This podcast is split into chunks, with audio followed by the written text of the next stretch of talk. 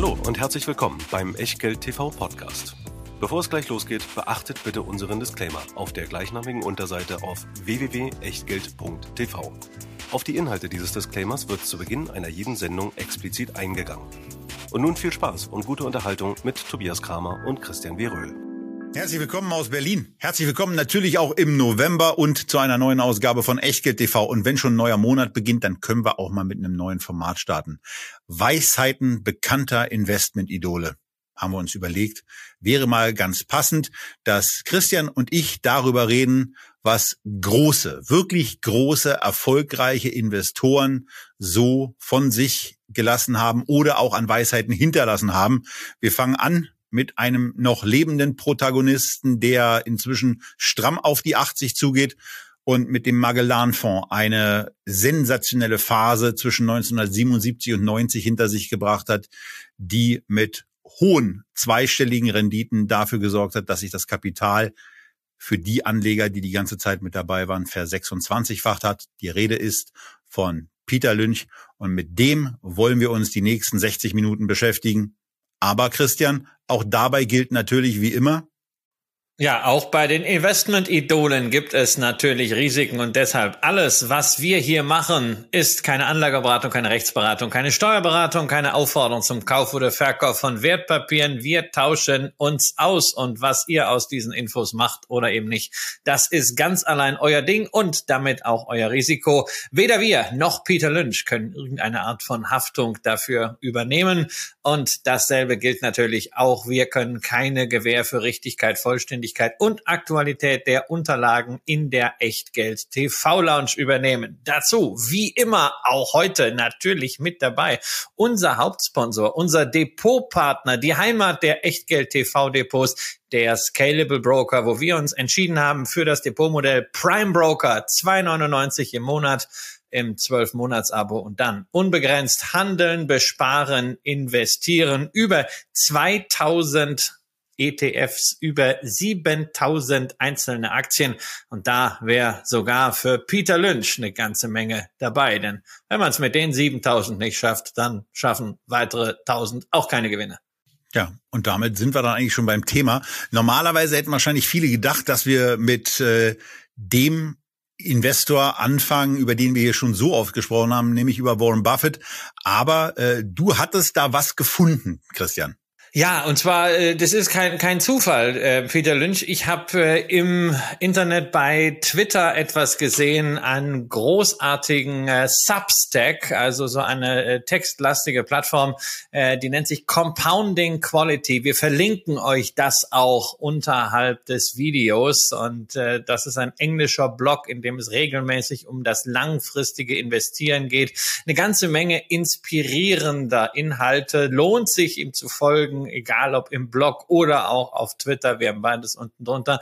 Ähm, und er hat nämlich vor drei Wochen mal 20 Investmentweisheiten von Peter Lynch herausdestilliert aus diversen Schriften und Büchern. Es gibt auch eine ganze Reihe von Content dazu nochmal, aber wir haben uns gedacht, also aus diesen 20 machen wir mal handliche 12. Die werden wir euch immer mal einblenden. Wir lassen es auch im englischsprachigen Original und auf Platz eins ja etwas, was wir hier auch immer wieder praktizieren, was auch die Überschrift zu der Aufklärungsarbeit ist, die wir machen. Know what you own.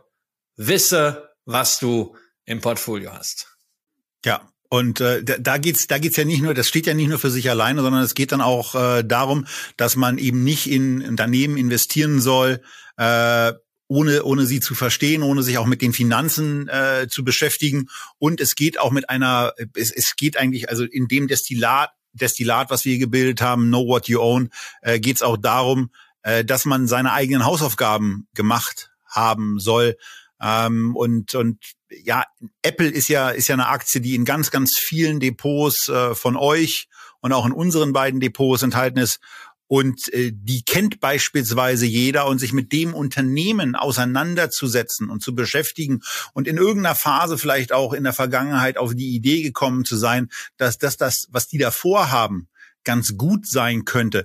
Dazu gehörte eigentlich gar nicht so viel. Und auch die Berichterstattung, dieser schlanke Dreiseiter beispielsweise, den Apple zu seinen Zahlen jedes Quartal veröffentlicht, der hilft eigentlich schon enorm dabei zu verstehen, was für Produkte das Unternehmen macht, wie viel Umsätze sie damit machen, welche Margen sie insgesamt auch erwirtschaften, wo sie diese, wo sie diese Umsätze äh, eigentlich äh, ja realisieren und und so. Und das sind eigentlich so die Dinge, die wir hier dann eben auch zur Anwendung vorfinden können, dass man nämlich einfach dahin geht und zunächst mal sich mit dem Unternehmenszweck auch auseinandersetzt. Was machen die eigentlich? Kapiere ich das? Zielgerichtet vielleicht, Christian, dann auch ein Produkt, was man selber für sinnvoll, im Idealfall auch noch selber benutzt.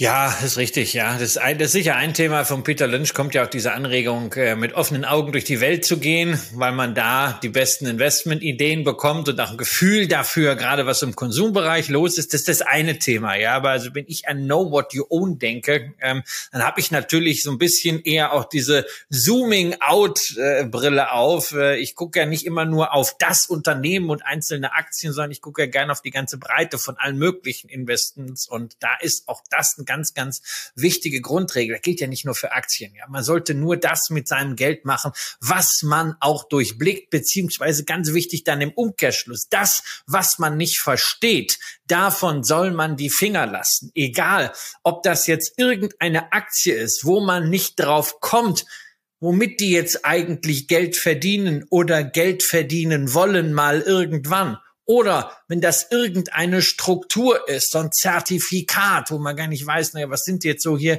die Einflussfaktoren oder irgendein geschlossener Fonds, komplexes Investment in Sachwerte, wo überhaupt nicht klar ist, na, wo liegt das jetzt und was habe ich jetzt eigentlich für Rechte? Bin ich jetzt eigentlich wirklich äh, Miteigentümer oder bin ich am Ende Gläubiger, der allerletzte in der Schlange? Also all dieses ganze komplexe Zeug. Wenn man es nicht durchblickt, Finger weg. Das ist für mich noch viel wichtiger als das runtergebrochene aufs einzelne Unternehmen. Ja.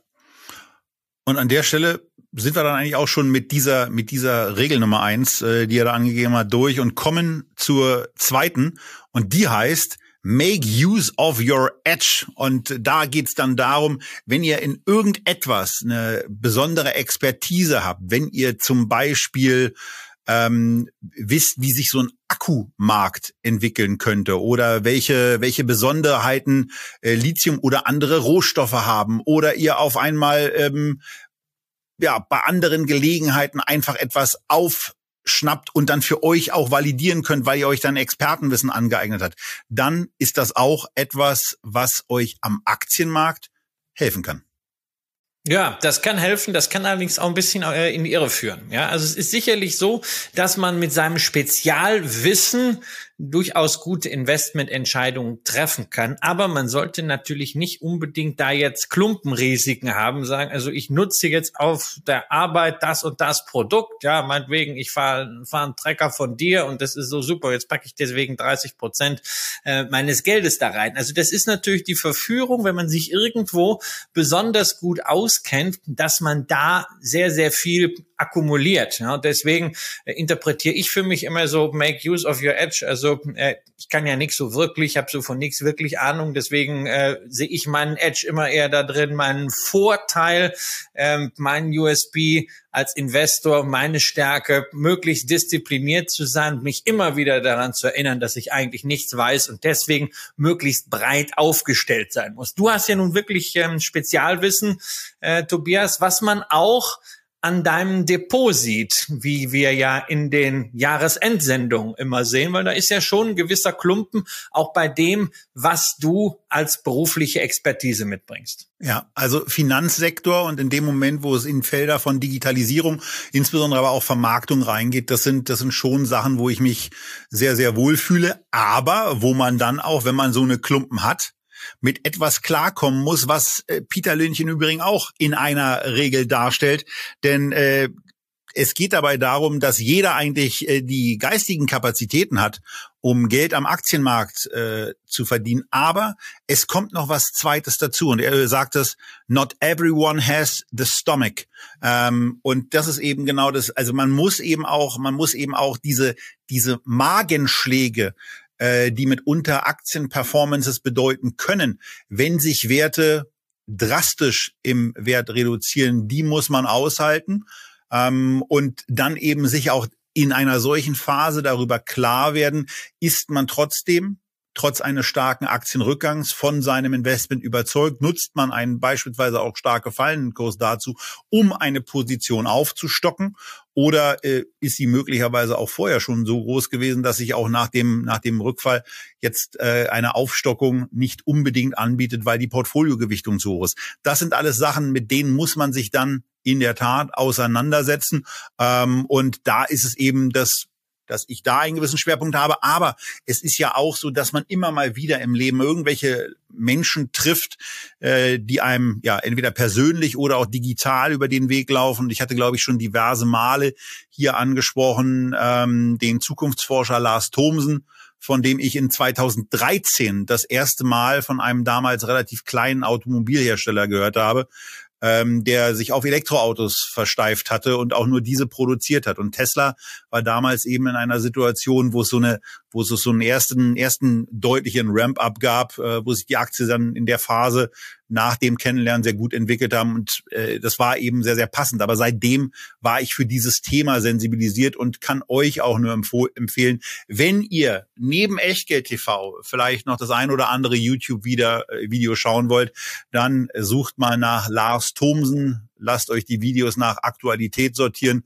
und guckt euch nur Videos an, die länger als 20 Minuten sind. Und es ist Zeit, die sich auf jeden Fall lohnt. Ja, du hast eben was Schönes gesagt. Ähm, man braucht irgendwie auch den Bauch. Und eins äh, kann ja sehr dabei helfen, auch dann mal Dürrephasen durchzustehen bei den Investments, von denen man fundamental und qualitativ überzeugt ist. Und das ist die Fokussierung auf die Langfristigkeit. Und da sind wir schon bei der dritten Regel. Focus on the long time. Es ist nämlich die Zeit, auf eurer Seite, wenn, das ist ganz entscheidend, ihr großartige Firmen im Portfolio habt. Und äh, da gibt's eine schöne Analyse auch zu äh, von der Boston Consulting Group, die ist schon ein bisschen älter, die geht bis 2009, aber ähm, startet eben schon 1990, deckt also wirklich auch 20 Jahre ab. Und die können da statistisch nachweisen, dass das Auf und Ab an den Aktienmärkten innerhalb eines Jahres zur Hälfte von dem sogenannten Multiple-Faktor beherrscht wird. Also davon sind Investoren bereit, eine Aktie, ein KGV von 15, von 20 oder von 25 zuzubelegen. Und manchmal wird das Multiple kurzfristig einfach hochgesetzt. Wir haben darüber oft das äh, gesprochen und das Wort Multiple Expansion verwendet oder man nimmt einfach die Bewertung mal runter. Auch wenn sich fundamental gar nichts ändert, dann haben wir eben diese Multiple Degression oder Multiple Contraction. Das ist aber eben nur auf der Kurzfristigkeit das, was Aktienkurse ausmacht. Langfristig, auf zehn Jahre, sind Umsatz und Gewinn 75 Prozent der Determinanten der Kursentwicklung. Also, je länger ihr aktiv seid, umso mehr ist das operative Geschäft, der tatsächliche, der realwirtschaftliche Erfolg relevant für das, was dann an Wertschöpfung, an Total Return, an Kursperformance plus Dividende da ist. Darauf kann man sich fokussieren und das tut dann auch dem Bauch ganz gut. Ja, und das geht auch mit einer weiteren Regel, die, die wir jetzt nicht extra in den, in den Fokus hier gezogen haben, noch mit einher. Äh, und da geht es darum, dass die Zeit auf deiner Seite ist, wenn dir, wenn die Aktien äh, herausragender Firmen gehören. Und äh, die, die Apple-Aktie wird uns so ein bisschen dadurch die Sendung begleiten. Äh, A, nochmal, Viele von euch haben sie, wir haben sie. Ähm, und es gibt eben auch viele schöne Sachen, die man da darstellen kann. Und nur mal für die Leute, die sich jetzt spontan nicht daran erinnern, wie der Kurs von Apple eigentlich zwischen Oktober 2009 und September 2012 war. Also die Phase, als das iPhone schon in irgendeiner Form da war, als man es mitbekommen hat, als es im Grunde genommen auch diesen Markt komplett anfing umzukrempeln und wo man erahnen konnte, dass sich da möglicherweise etwas, ähm, ja, auch sehr langfristig Haltendes entwickelt. Der, der App Store wurde in dieser Phase auch eingeführt. Und in dieser Zeit notierte die Apple-Aktie bereinigt um die zwei Splits, die es meiner Erinnerung nach seitdem gab, zwischen 6,50 Dollar und 25.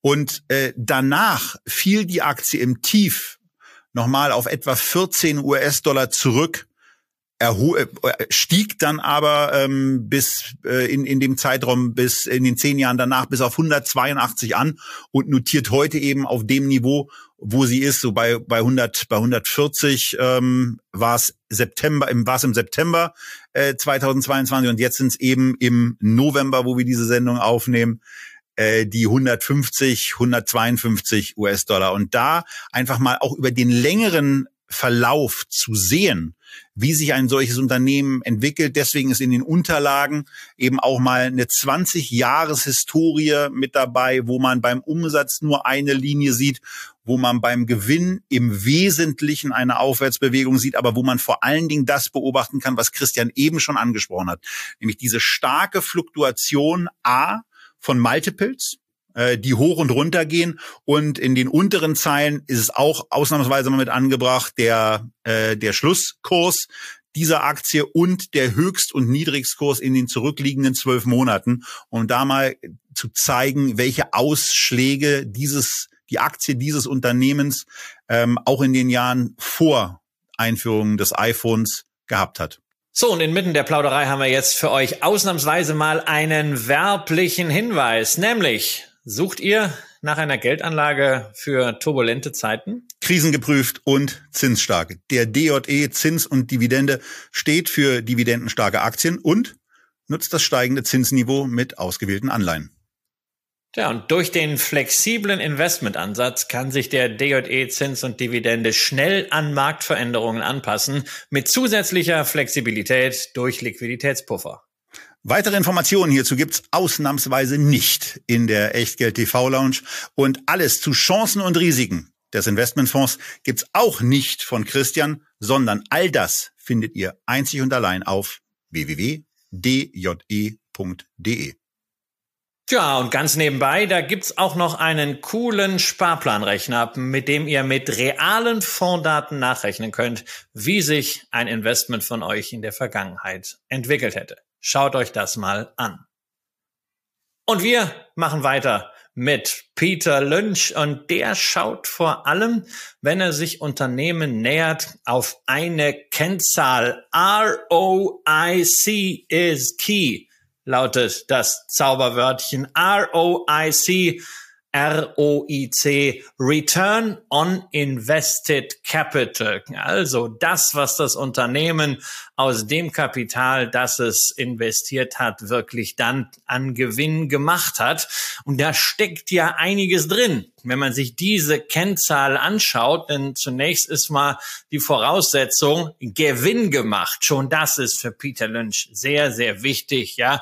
Nur in Firmen zu investieren, die strukturell profitabel sind. Und da äh, haben wir auf jeden Fall, er und ich schon mal etwas äh, gemeinsam. Das ist mir auch immer sehr wichtig. Und dann, ja, die Effizienz. Profitabilität ist das eine, die Effizienz ist das andere. Aus dem, was man da hat, möglichst viel herauszuholen. Allerdings darf man eins nicht vergessen, ähm, so eine Verhältniszahl alleine hilft natürlich nicht weiter, denn wir brauchen am Ende, damit wir wirklich steigende Aktienkurse über die lange Zeit haben, auch ein absolutes Wachstum des Gewinns. Also immer nur den Return on Invested Capital zu verbessern, das geht irgendwann nicht mehr weiter. Also es muss auch das Geschäft an sich wachsen und da gucken wir natürlich dann irgendwann auch mal auf eine Kennzahl, die bei vielen Investoren immer so ein bisschen so als zweitrangig angesehen wird, die mir persönlich aber auch immer sehr wichtig ist, nämlich Umsatz. Ja,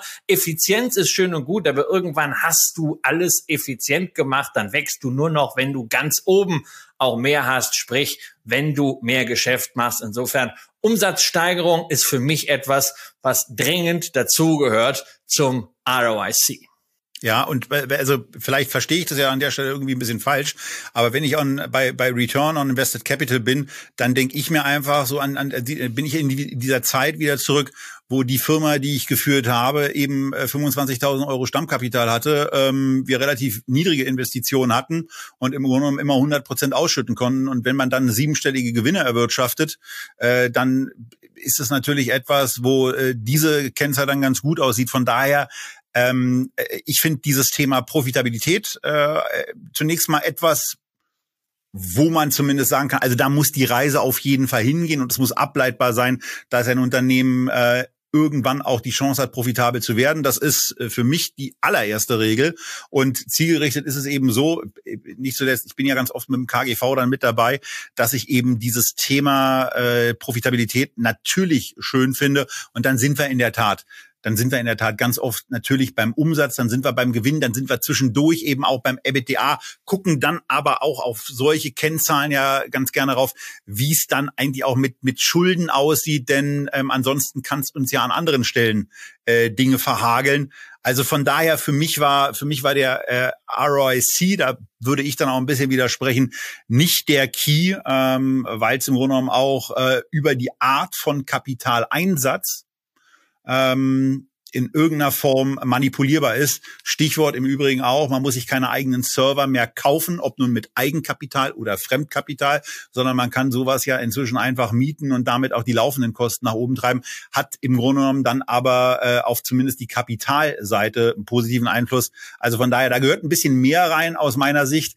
Das kann aber auch daran liegen, dass solche oder dass diese Regeln von Peter Lynch jetzt vielleicht nicht unbedingt die ganz neuesten sind und noch so ein bisschen insbesondere in Industrievergangenheit gefangen sind.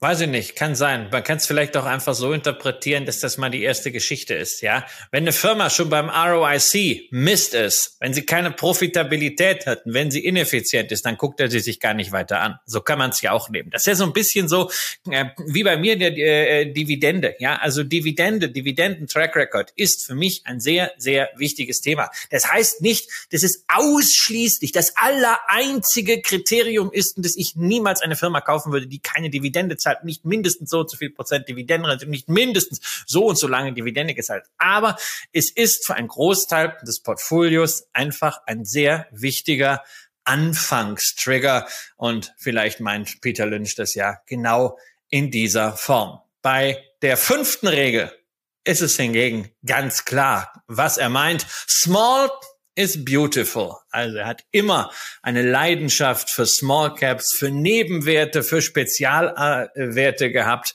Und äh, es gibt auch von ihm da noch einen etwas längeren Satz zu quasi als Begründung. Big companies have small moves. Small companies have big moves. Also das, was wir euch auch schon zum Beispiel in der Sendung über den MSCI World Small Cap äh, Index und ETF mal erzählt haben als wesentlichen Ansatzpunkt, dass natürlich bei kleineren Unternehmen viel größere Fortschritte und deswegen auch viel höhere Wachstumsraten möglich sind. Noch dazu können diese Moves halt auch den Kurs betreffen, denn wir haben ja, auch das ist ja inzwischen Nobelpreis gekröntes Wissen, bei den Nebenwerten diese sogenannte Liquiditätsprämie. Das heißt, strukturell werden diese Werte eben, weil sie nicht so gut handelbar sind, über die Zeit besser abschneiden als der breite Markt und die Dickschiffe. Tobias, ist ja auch so für dich von der Strategie her etwas, womit du dich sehr anfreunden kannst. Dein Fokus ist ja auch eher Small Caps, ne? Total. Also das ist etwas, ähm, da, da habe ich, das war schon so ein, so ein Satz, über den ich mich gefreut habe, wo ich mich im Übrigen auch an etwas zurückerinnert habe, was im äh, One Up on Wall Street äh, thematisiert wurde, wo er dann beispielsweise durch ein Einkaufserlebnis von seiner Frau etwas entdeckt hat, wo sich ein Investment dann aufgetan hat, äh, das er getätigt hat, sich das sehr, sehr gut entwickelt hat und er im Grunde genommen auch von seiner Frau irgendwann mitbekommen hat, dass das, ähm, dass dieses Investment-Thema möglicherweise vor einem Ende steht steht, weil es äh, nicht mehr so genutzt wird oder genutzt wurde, wie es noch ein paar Jahre zuvor genutzt wurde, was dann zu der positiven Investmententscheidung geführt hat. Also das sind, das sind dann eben schon Möglichkeiten. Hinzu kommt bei, bei den kleinen Unternehmen das schon ganz vielfach thematisierte, äh, da kommt eben nicht alle zwei Stunden ein Anruf von einem Investmentanalysten, von einem der 30 Großbanken, die äh, die 100 größt marktkapitalisierten Unternehmen überwachen, sondern da kann es auch mal sein, dass zwölf Monate gar nichts kommt und dass sich kein Schwein meldet. Ja? Und da ist man natürlich, kein Schwein ruft mich an, keine Sau interessiert sich für mich. Da ist man quasi bei einem äh, Liedgut-Klassiker, aber ist dann genau in der Situation, in der viele Unternehmer, viele Vorstände von Unternehmen sind, deren Marktkapitalisierung unter 500, unter 200 Millionen Euro sind. Und das ist übrigens auch etwas, das kann man zumindest schon mal als Ankündigung ja auch in den Raum stellen für die kommende Woche, wo wir sowohl mit Marcel Maschmeyer als auch mit Matthias Kurzrock darüber gesprochen haben, wie sie solche Unternehmen eigentlich finden, wie ihre Investment-Stories da im Moment gerade aussehen. Und das greift im Grunde genommen auch das auf, ähm, was Peter Lynch geschrieben hat. Ansonsten gibt's aber auch noch anderes, nämlich Bücher, die einem mitunter ähm, zumindest andere Welten öffnen und natürlich auch Gespräche, wo immer sie dann stattfinden. Ähm, äh, Gespräche mit jungen Leuten zum Beispiel, konnten schon vor ein paar Jahren dazu führen, dass man äh, eine frühere Skepsis zum Beispiel gegenüber Facebook aufgebaut hat, weil junge Menschen, also die die, die Teenager eben nicht unbedingt mehr auf dieser Plattform drauf waren, sondern andere Kommunikationswege für sich entdeckt haben. All das ähm, äh, sind eben Möglichkeiten, wo man, wo man Erkenntnisse gewinnen kann. Aber Small is Beautiful ist eine wahnsinnig schöne These, wie ich finde.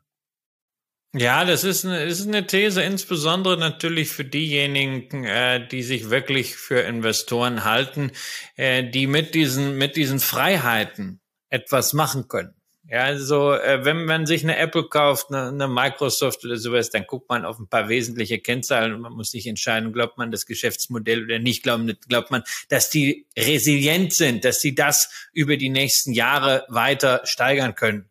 Ähm, wenn man bei kleinen Unternehmen aktiv ist, dann hat man ja wirklich häufig die Situation, dass man durch sein eigenes Research etwas entdeckt, was noch kein anderer entdeckt haben könnte. Das ist bei einer Apple oder bei einer Microsoft sehr unwahrscheinlich. Das heißt, wenn man dieses Zutrauen hat, dann hat man den höchsten Hebel auf dieses Zutrauen natürlich bei kleinen Werten. Deswegen ist das ja auch so spannend für aktive Fondsmanager. Deswegen bin ich in diesem Bereich jetzt nicht so aktiv wie du, ähm, was jetzt das selber Aussuchen von wirklich kleinen Unternehmen angeht. Also bei mir ist ja klein dann schon eher so, naja, zwei, drei Milliarden als Marktkapitalisierung.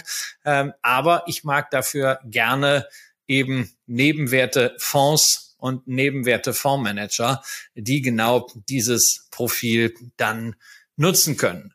Auch die besten Investoren können halt immer in Fallen laufen und äh, das passiert natürlich aktiven Managern auch sehr gerne mal, nämlich, dass sie in die Falle der heißen Aktien laufen. Und da sagt Peter Lynch, und damit sind wir bei Regel Nummer 6, avoid Hot Stocks. Tja, als er das damals geschrieben hat, hatte er wohl noch keine Ahnung, dass Cathy Wood mal irgendwann einen zweistelligen Milliardenbetrag in Hotstocks unterbringen und managen würde und dafür global von Medien beachtet würde. Aber er sagt ganz klar, bei den heißen Aktien, bei dem, wo jeder drüber spricht, die jeder gerade haben will, die ultra in sind, da ist eben keine Margin of Safety. Da habe ich überhaupt keinen Sicherheitsabschlag, sondern im Gegenteil, ich zahle noch eine Prämie dafür, dass etwas gerade in Mode ist. Deswegen, wenn viel über eine Aktie gesprochen wird, eher mal vorsichtig sein, Finger weglassen, wirklich Vermögen langfristig aufbauen, kann man mit dem, was erstmal im Verborgenen blüht, wo nicht so viele drüber reden, sondern wo einfach mal gearbeitet wird, unternehmerisch, erfolgreich, mit Gewinn. Und das ist ja lustigerweise etwas, was wir hier in der Vergangenheit auch schon mal demonstriert haben, als wir uns nämlich vor ein paar Jahren schon mit einem Thema beschäftigt haben, was in der aufkommenden ESG-Welt einfach keinen Platz mehr gefunden hat. Nein, natürlich nicht Rüstung, sondern das Thema, was Ende November auch wieder Thema einer Update-Sendung sein wird, wo wir uns den Tabaksektor wieder vornehmen, der ja aufgebaut wurde in drei Sendungen, wo ich jeweils ähm, zunächst mal für zweimal 1000 Euro verschiedene Positionen gekauft habe, dann in einer, in einer dritten Sendung nochmal mit 2000 Euro jeweils hinterhergelegt habe und hier sich eben mittlerweile eine Position entwickelt hat, die auf einem Wertniveau im Moment läuft von über 34.000 Euro. Die Gesamtposition, ohne dass wir die vereinnahmten Dividenden äh, mit berücksichtigen. Also nur der Kurswertzuwachs liegt bei immerhin 20 Prozent, bezogen auf die letzten knapp drei Jahre äh, eine durchaus brauchbare Bilanz. Und das ist eben genau der andere äh, Faktor, wenn man sich eben dann um die, äh, wie, wie es hier äh, formuliert wird, great companies in cold, non-growth industry are consistent Big Winners. Und irgendwann werden solche Unternehmen dann eben wiederentdeckt, wenn man niedrige Multiples dann eben einfach mal ausnutzt, mit einer gewissen Konsequenz dann kauft. Und wenn sich diese Multiples nicht auflösen, naja, dann profitiert man eben davon, dass die Unternehmen ja auch eine ganze Menge ausschütten. Und ähm, ja, vielleicht habt ihr ja eine Branche, von der ihr auch sagt, die ist äh, auch wirklich groß kapitalisiert und die sollte eigentlich auch mal ein solches Schwerpunktformat bei Echtgeld TV sein. Wenn euch da was einfällt, ihr ahnt es als YouTube-Zuschauer, dann bitte in die Kommentare rein. Und wenn ihr uns als Podcast hört, nehmen wir das auch gerne mal äh, als Mail mit auf ähm, und, und hören da mal so ein bisschen an euch, welche große Branche euch vielleicht speziell interessiert, insbesondere auch vor dem Hintergrund, dass sie aus eurer Sicht eben im Moment besonders günstig ist. Ja, und das sind halt alles so etablierte Geschichten. Das mag ich ja auch. Ja, also ich habe das ja auch weitgehend akkumuliert. Zum Beispiel diese ganzen Nahrungsmittelhersteller, so eine Kellogg's, so eine General Mills, eine Smucker äh, in den USA, alles so zweite Reihe. Das hat ja auch über Jahre hinaus keinen interessiert, war ja alles uncool. Und irgendwann wird sowas äh, dann wiederentdeckt und dann sind Börsenjahre wie dieses plötzlich dann doch gar nicht so schlecht. Ja. Ähm, mir ist noch eins eingefallen, ähm, weil Peter Lynch dieses Thema Avoid Hot Stocks noch mit einem zweiten äh, Vergleich äh, garniert hat, äh, nämlich er sagt, Long Shots always miss the mark. Ja, also diese ganz weit gedachten Schüsse gehen in der Regel nicht ins Ziel. Und das ist natürlich auch so eine Geschichte, wo wir äh, ja auch durchaus selbstkritisch sein können, ähm, so mit diesem äh, Thema äh, Tenbagger äh, Aktien, ja, auf zehn Jahre Kapital verzehnfachen. Also wenn man sich solche allzu weiten Ziele setzt und dann gerade auch, äh, sagen wir mal so, so Wachstumsaktien äh, allokiert und sagt, hey, das, irgendwie ist das ja schon cool, ähm, muss man sagen, sieht man ja in den letzten anderthalb Jahren sehr deutlich, äh, dass genau diese Schüsse sehr häufig, zumindest jetzt schon mal für diese Frist, äh, daneben gehen können. Und äh, man hat das ja dann so beispielsweise bei chinesischen Bildungsanbietern gesehen. Es ist ja auch so ein, so ein langer äh, Schuss gewesen. Und äh, dieser Schuss ist ja dann dank äh, regulatorischer Maßnahmen auch schon äh, voll daneben gegangen. Und da ist dann eben das, was vielleicht nicht so heiß ist, was sich nicht so sexy anhört, am Ende das, womit man wirklich die Gewinne macht. Auch wenn ihr denkt an die Jahresanfangssendung, Aktien, die immer steigen, also jedes Jahr Gewinne abliefern in den letzten zehn Jahren, da müssen wir auch sagen, das waren nicht die ultra coolen Firmen, sondern das waren dann so eine Sachen wie Hermes, naja, ist jetzt cool, aber ist halt jetzt nicht so der super Wachstumswert, äh, wenn man jetzt auf der Straße fragen würde, oder Rostors, da sind auch Industrie- und Handelswerte mit dabei und nicht unbedingt diejenigen, die sich besonders cool inszenieren. Lass mich noch einen Nachtrag dazu bringen, weil da, das hängt natürlich auch ganz oft davon ab, wie Kapital zur Verfügung steht. Und wir kommen eben jetzt aus so einer Zeit, ähm, in der in der Geld sehr sehr billig war, in der quasi jede Idee mit einer gewissen Begeisterung ähm, äh, gegenübergebracht wird. Mir ist da so ein deutsches Unternehmen, ich habe gerade noch mal nachgeguckt, wie es hieß, weil ich das schon wieder vergessen hatte, aber ich glaube, also da ging es dann offensichtlich um Laserkommunikation und äh, keine Ahnung, in irgendwelchen zukünftigen ähm, Bereichen sollte dann irgendwas mit Laserstrahlen ganz toll funktionieren ich bin, ich bin intellektuell gar nicht in der Lage, das in irgendeiner Form zu verstehen, aber die, die Skepsis war auf jeden Fall da. Und das ist genau, das ist so eine Idee für so einen Longshot. Der kann total gut funktionieren. Dann kann er euer Kapital eben auch vervielfachen. Aber Christian hat ja auch schon des Öfteren darauf hingewiesen, ähm, dass für einen Verzehnfacher manchmal ein ganz ungewöhnlicher Faktor einfach auch ein wichtiger Einflussfaktor ist. Und der heißt Zeit. Nicht unbedingt die auf der Uhr ablesbar ist, aber die in verschiedenen Kalendern dann sich widerspiegelt. Und wenn ihr mehrere Jahre ähm, mitbringt, dann werdet ihr auch bei eurer Aktienauswahl den ein oder anderen Verzehnfacher haben, möglicherweise ja auch schon mal verpasst haben. Ja, einfach lang genug dabei sein und wenn man es dann ansonsten gar nicht lassen kann, auch mal den einen oder anderen Hotstock zu kaufen. Ich habe es immer wieder hier ja auch erzählt, äh, das äh, Thema Venture Depot, sich einen kleinen Betrag auf Seite zu legen, wo man sagt, okay, damit macht man die Long Shots. Und da muss man sich entweder sehr sicher sein oder man geht entsprechend auf die Gießkannenprinzipien und streut sehr breit, womit Tobias wir bei der siebten Regel sind von Peter Lynch. Don't over diversify. Das ist ja eigentlich für dich etwas als Fokus-Investor, wo du jetzt auch applaudieren musst, oder? Ja, also das ist, das ist in der Tat ähm, ein Punkt. Also zunächst mal geht's ja immer darum, wir, wir reden ja hier über ganz verschiedene Sachen und ich erinnere mich da immer noch immer äh, gerne an deinen Vortrag, Christian, den du da mal äh, gehalten hast, wo du, wo du ja mit diesem, mit diesem Hausbau angefangen hast, wo du das Haus dargestellt hast, in das dann einzelne, in das dann einzelne Wohnungen reinkommen und diese Wohnungen und teilweise auch Zimmer äh, du mit Aktienunternehmen äh, verglichen hast. Ähm, und ich kam äh, also auch noch von dem, was wir bei DZB Portfolio, also in meiner anderen Firma machen, eben auch von diesem Fundamentansatz her äh, dass man eben einfach sagt, also wichtig ist ja zunächst mal ein Vermögensfundament zu haben, auf dem man so ein Haus auch vernünftig hinstellen kann. Ähm, und das Fundament ist dann sicherlich etwas, was sehr, sehr breit diversifiziert sein sollte. Aber wenn man dann mal so anfängt oder wenn man auch ein bestimmtes Vermögen ähm, sich sich erwirtschaftet, erarbeitet ähm, oder äh, eben auch an der Börse verdient hat, äh, dann, dann kann man eben auch dazu übergehen, dass man eine etwas reduziertere Anzahl von Positionen hat, wie es ja bei mir der Fall ist. Ich habe nach wie vor weniger als 30 verschiedene Positionen im Depot.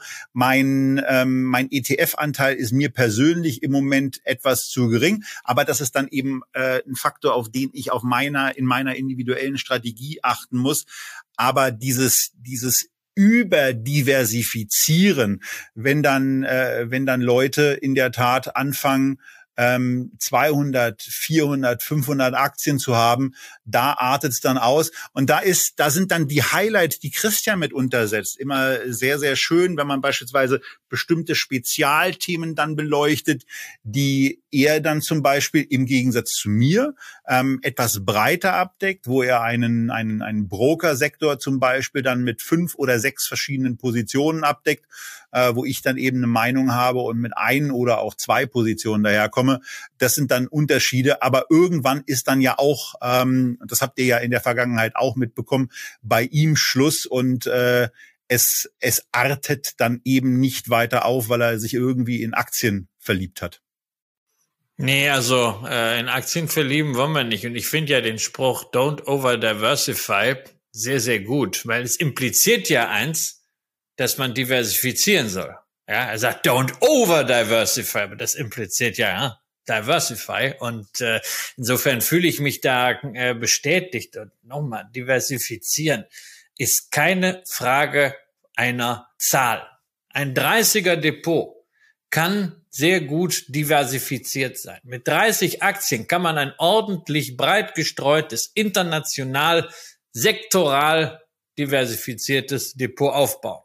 Man kann auch mit 70 Aktien ein Depot haben, was vielleicht gestreut ist nach dem Gießkannenprinzip, was aber keinerlei Diversifikation hat, weil zum Beispiel 27 Cloud-Software-Anbieter und 30 Biotechnologiefirmen drin sind. Das ist dann trotz, das ist gestreut, aber es ist eben nicht diversifiziert. Und ähm, also man kann auch 100 Aktien äh, ganz gut managen, vielleicht auch 200 oder 300. Ähm, ich glaube, das Entscheidende ist einfach, dass man in der Lage ist, jeweils seinen Investment Case nachzuverfolgen.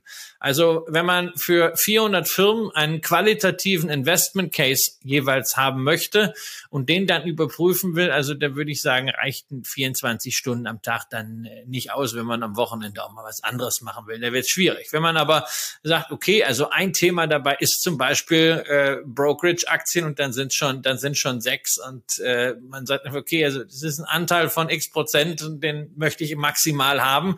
Äh, wenn es dann drüber geht, dann verkaufe ich die quotal und stutze es wieder zurecht. Wenn es unter ein halbes geht, dann ziehe ich es wieder hoch. Fein. Wenn der Ansatzpunkt ist, Dividende, also irgendwie ein Investment Case, den man sehr einfach, sehr leicht quantitativ überprüfen kann, dann ist die Zahl nicht das Problem. Je mehr man qualitativ investiert, umso stärker muss man sich äh, sicherlich fokussieren.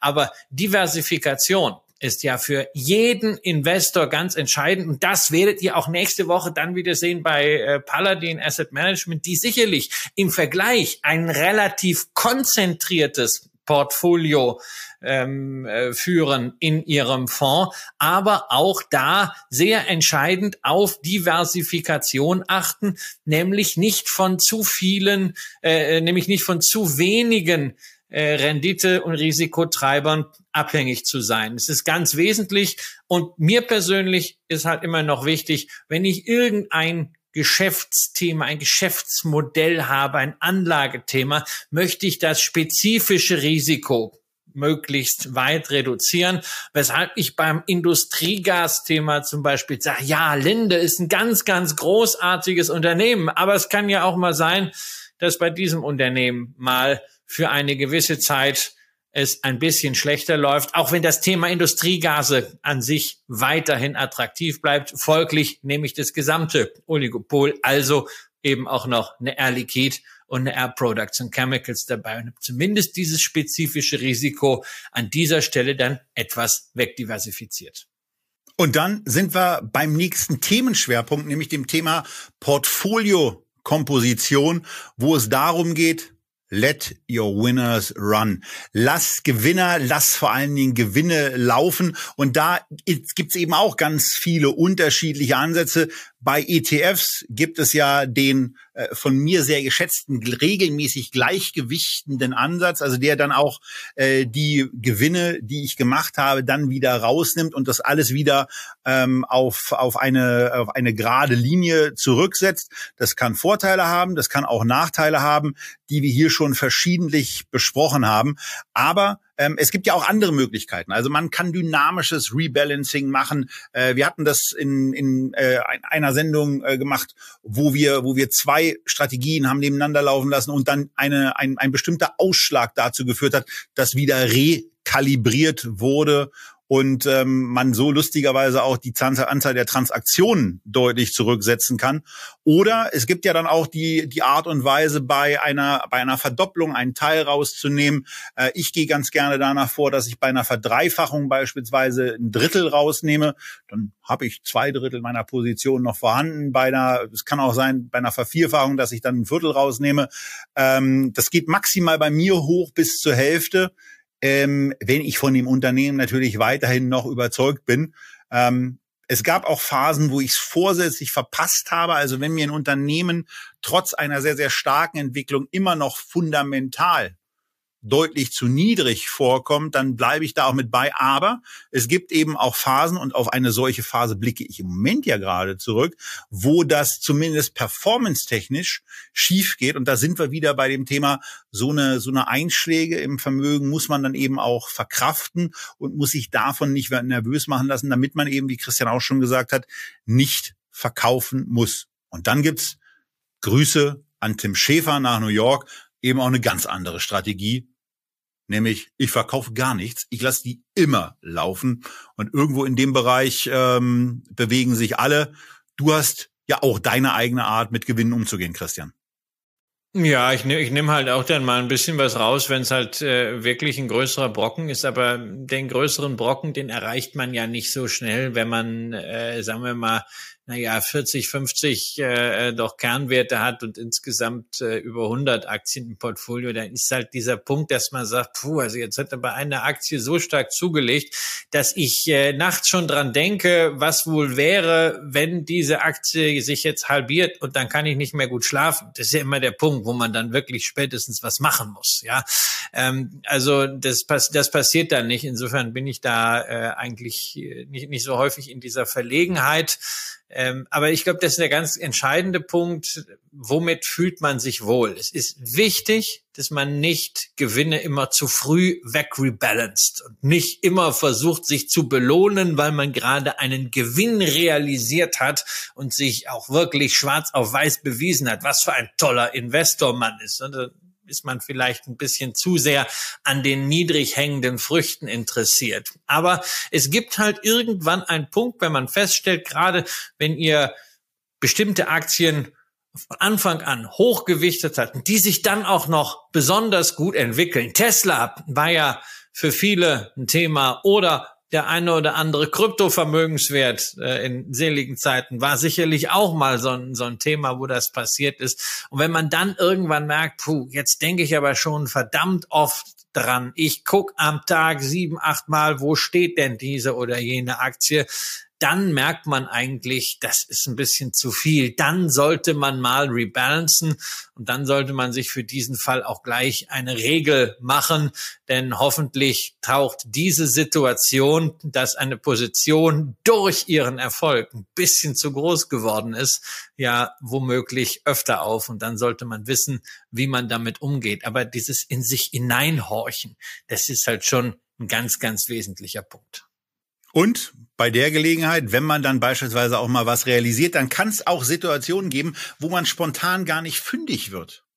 Und das mag manchmal auch ein bisschen neu sein. Das ist gar nicht schlimm.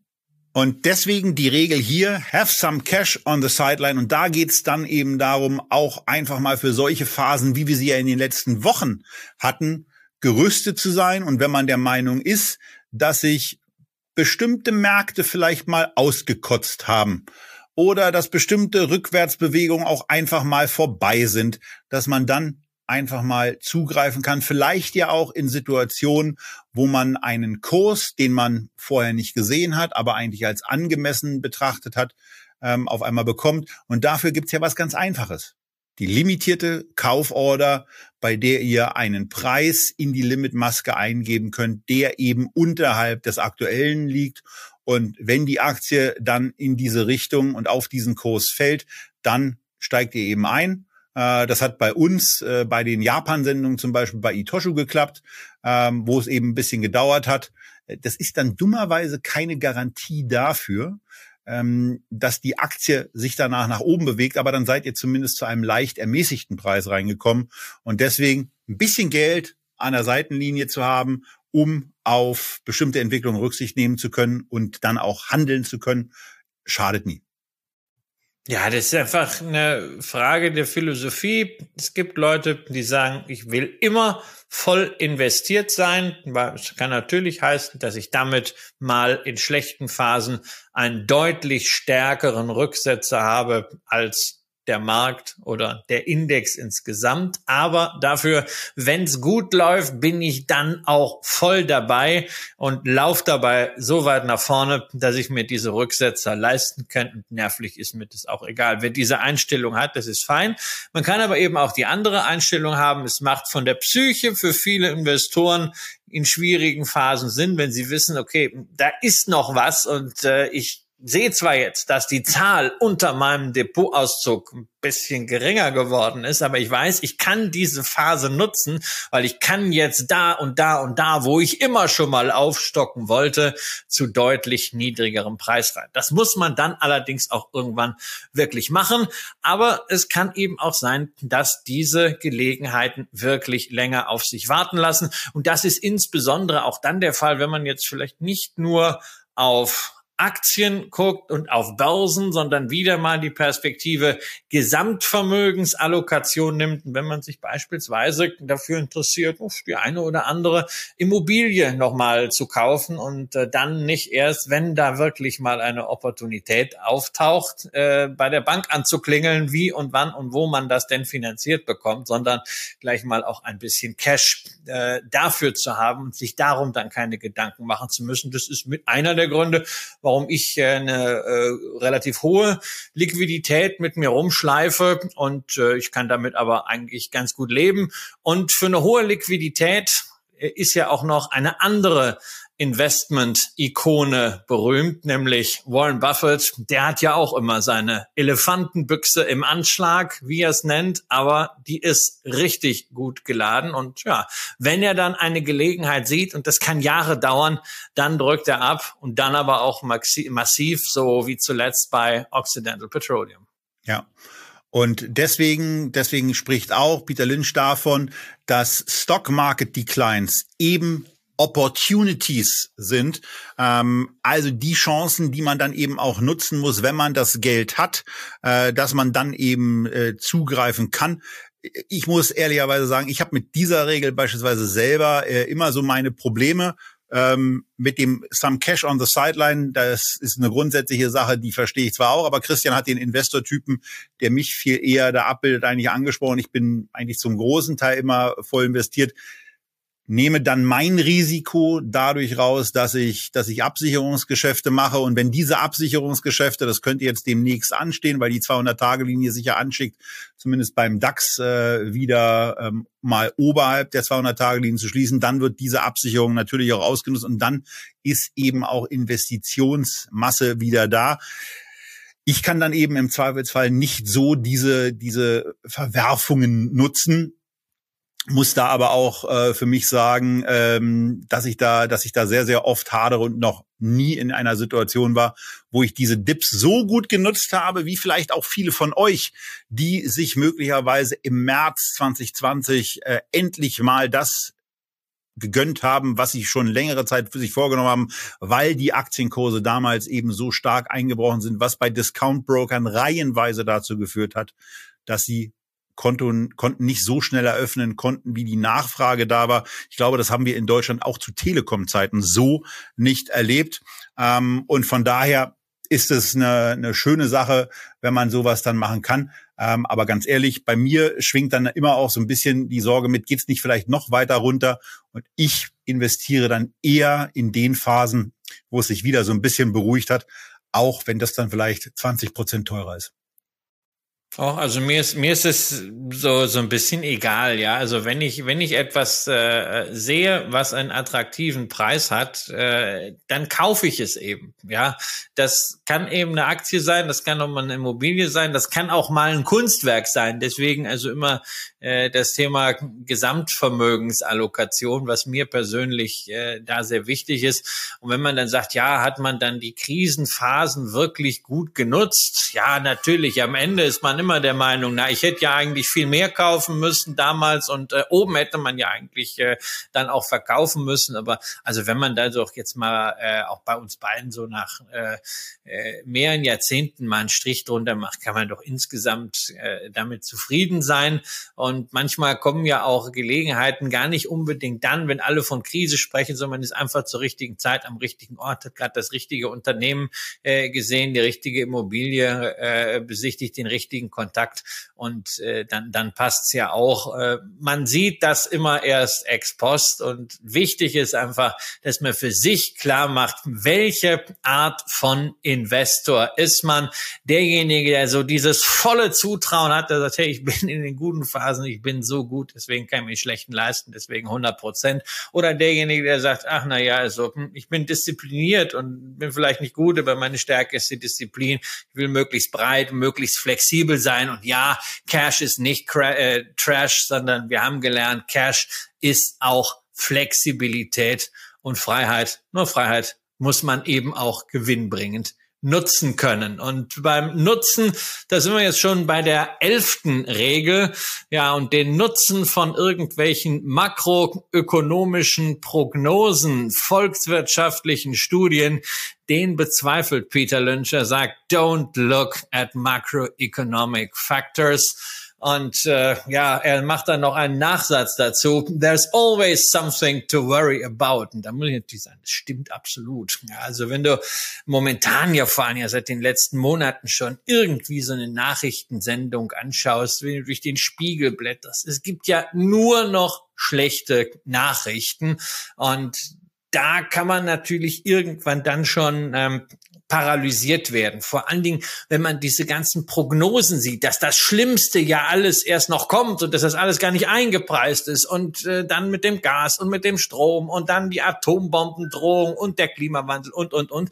Da muss man dann echt aufpassen, dass man nicht in so einer Angstspirale äh, gefangen ist, paralysiert ist, gar nichts mehr macht, äh, sondern vielleicht sollte man sich von diesen Prognosen mal etwas fernhalten und auch gerade beim Umgang mit diesen ganzen Medieninhalten eines berücksichtigen.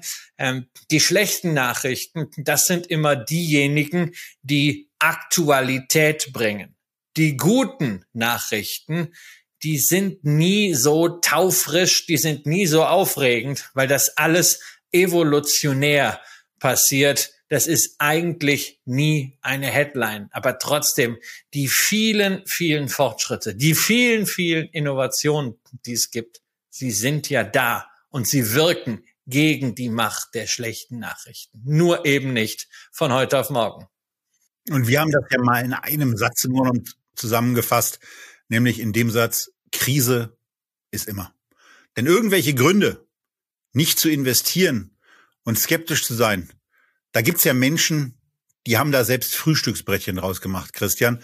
Und ähm, da sind wir bei einem bei einem Thema, was wir was wir ja regelmäßig hier haben, dass es dass es, dass wir immer auf Leute treffen, die uns uns sehr sehr genau sagen können, warum es sich äh, warum es sich jetzt gerade nicht so unbedingt anbietet zu investieren.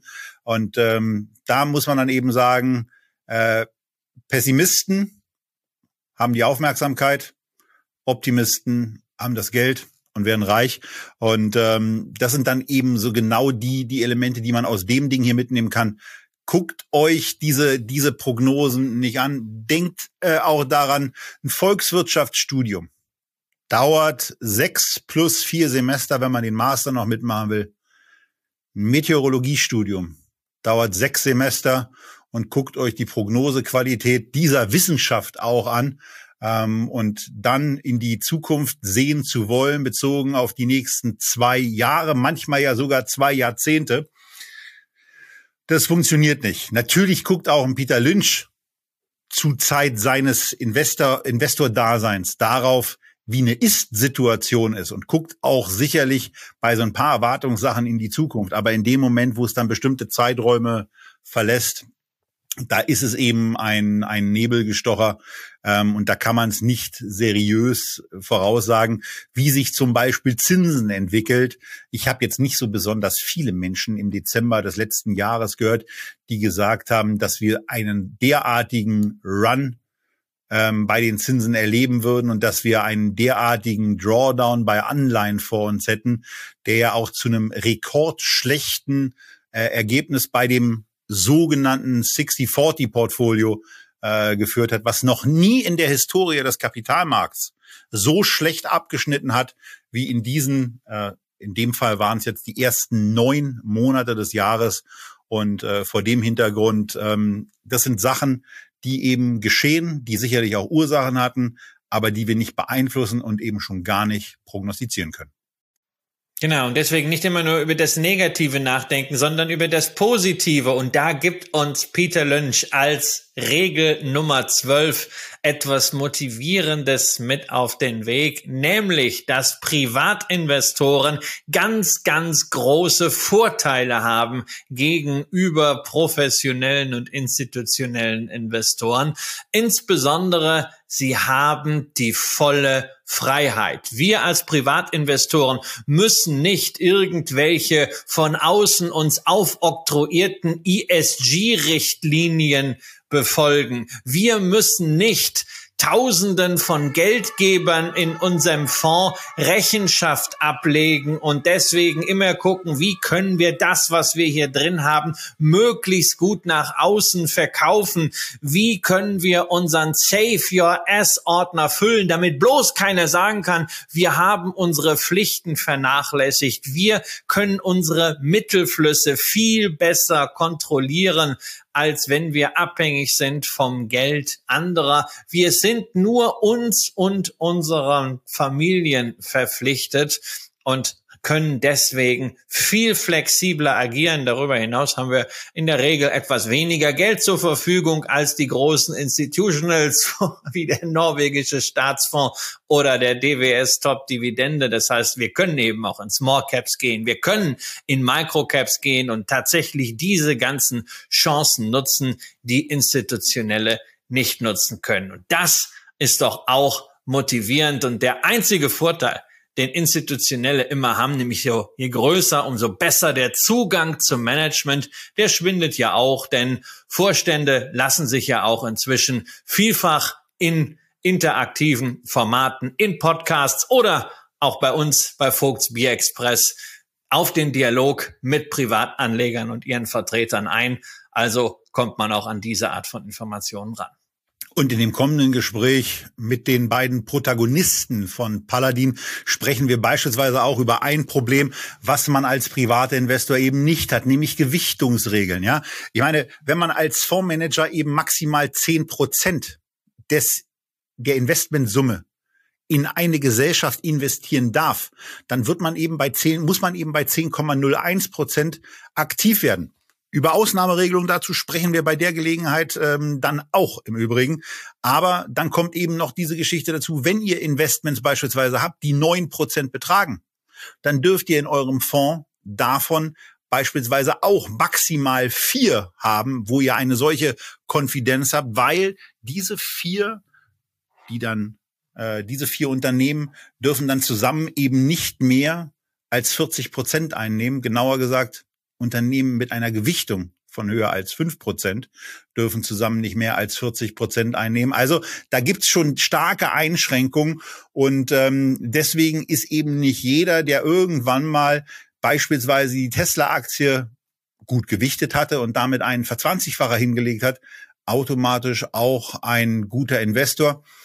Und er ist eben auch nicht automatisch ein guter Fondsmanager. Deswegen, das äh, lernt der eine oder andere ja im Moment auch gerade. Und ähm, damit, Christian, sind wir fast durch mit diesem Gang durch äh, Regeln von Peter Lynch. Ja, aber wir können natürlich nicht mit Peter Lynch aufhören, ohne nochmal den Hinweis zu geben, dass es von ihm wirklich viel mehr gibt als nur diese zwölf Regeln, dass es sehr viel geballtes Investmentwissen gibt in seinen Büchern. Beispielsweise One Up on Wall Street auf Deutsch der Börse einen Schritt voraus. Das ist für mich nach wie vor das Börsenbuch, was man gelesen haben muss, auch wenn es ein paar Jahrzehnte alt ist oder vielleicht gerade deswegen. Es ist nämlich zeitloses Investmentwissen. Einen kleinen Vorgeschmack haben wir euch heute gegeben. Wenn ihr bei den Büchern mitmachen wollt, dann schaut in die Links unter diesen Videos und ansonsten Schreibt uns, welche Regel für euch die wichtigste ist von Peter Lynch oder wo ihr absolut nicht seiner Meinung seid und ganz anders vorgehen wollt. Für heute vielen Dank, dass ihr dabei wart. Bis zum nächsten Mal. Tschüss aus Berlin.